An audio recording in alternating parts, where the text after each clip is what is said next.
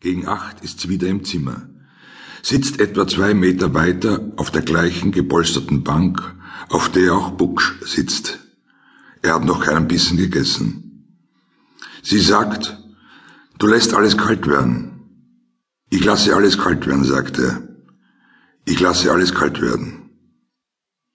Sie ist ruhig, lehnt sich nach vor, bis ihre Ellenbogen auf der Tischplatte sind und schaut auf den Fernsehapparat, den sie seit 57 haben.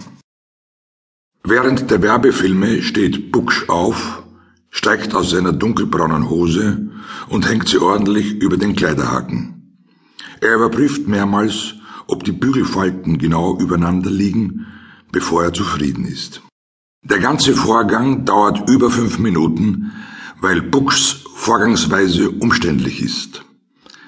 Dann hält er den Kleiderhaken seiner Frau vor die Nase. Ein Kunstwerk, sagt er. Ein Kunstwerk, nicht?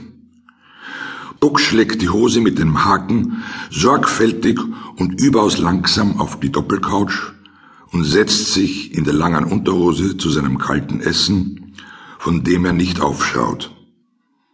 Das Abendprogramm fängt an.